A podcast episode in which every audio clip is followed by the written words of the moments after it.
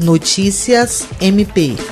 A Procuradora-Geral de Justiça do Ministério Público do Estado do Acre, Cátia Rejane de Araújo Rodrigues, acompanhada pelo Procurador-Geral Adjunto para Assuntos Jurídicos, Sami Barbosa Lopes, esteve no Tribunal de Contas do Estado do Acre, onde se reuniu com o presidente, conselheiro Ronald Polanco. Na ocasião, também estiveram presentes o senador Sérgio Petecão e os prefeitos de Marechal Taumaturgo e Porto Walter, Isaac Pianco e César Andrade. Na ocasião, trataram sobre a situação dos aeródromos nos dois municípios remotos do Acre, os quais recentemente foram fechados por recomendação da Agência Nacional de Aviação Civil, ANAC.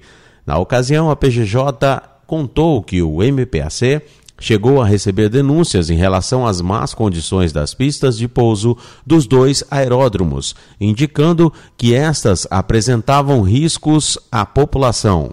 O senador Sérgio Petecão agradeceu à PGJ pelo empenho e sensibilidade. William Crespo, para a Agência de Notícias do Ministério Público do Estado do Acre.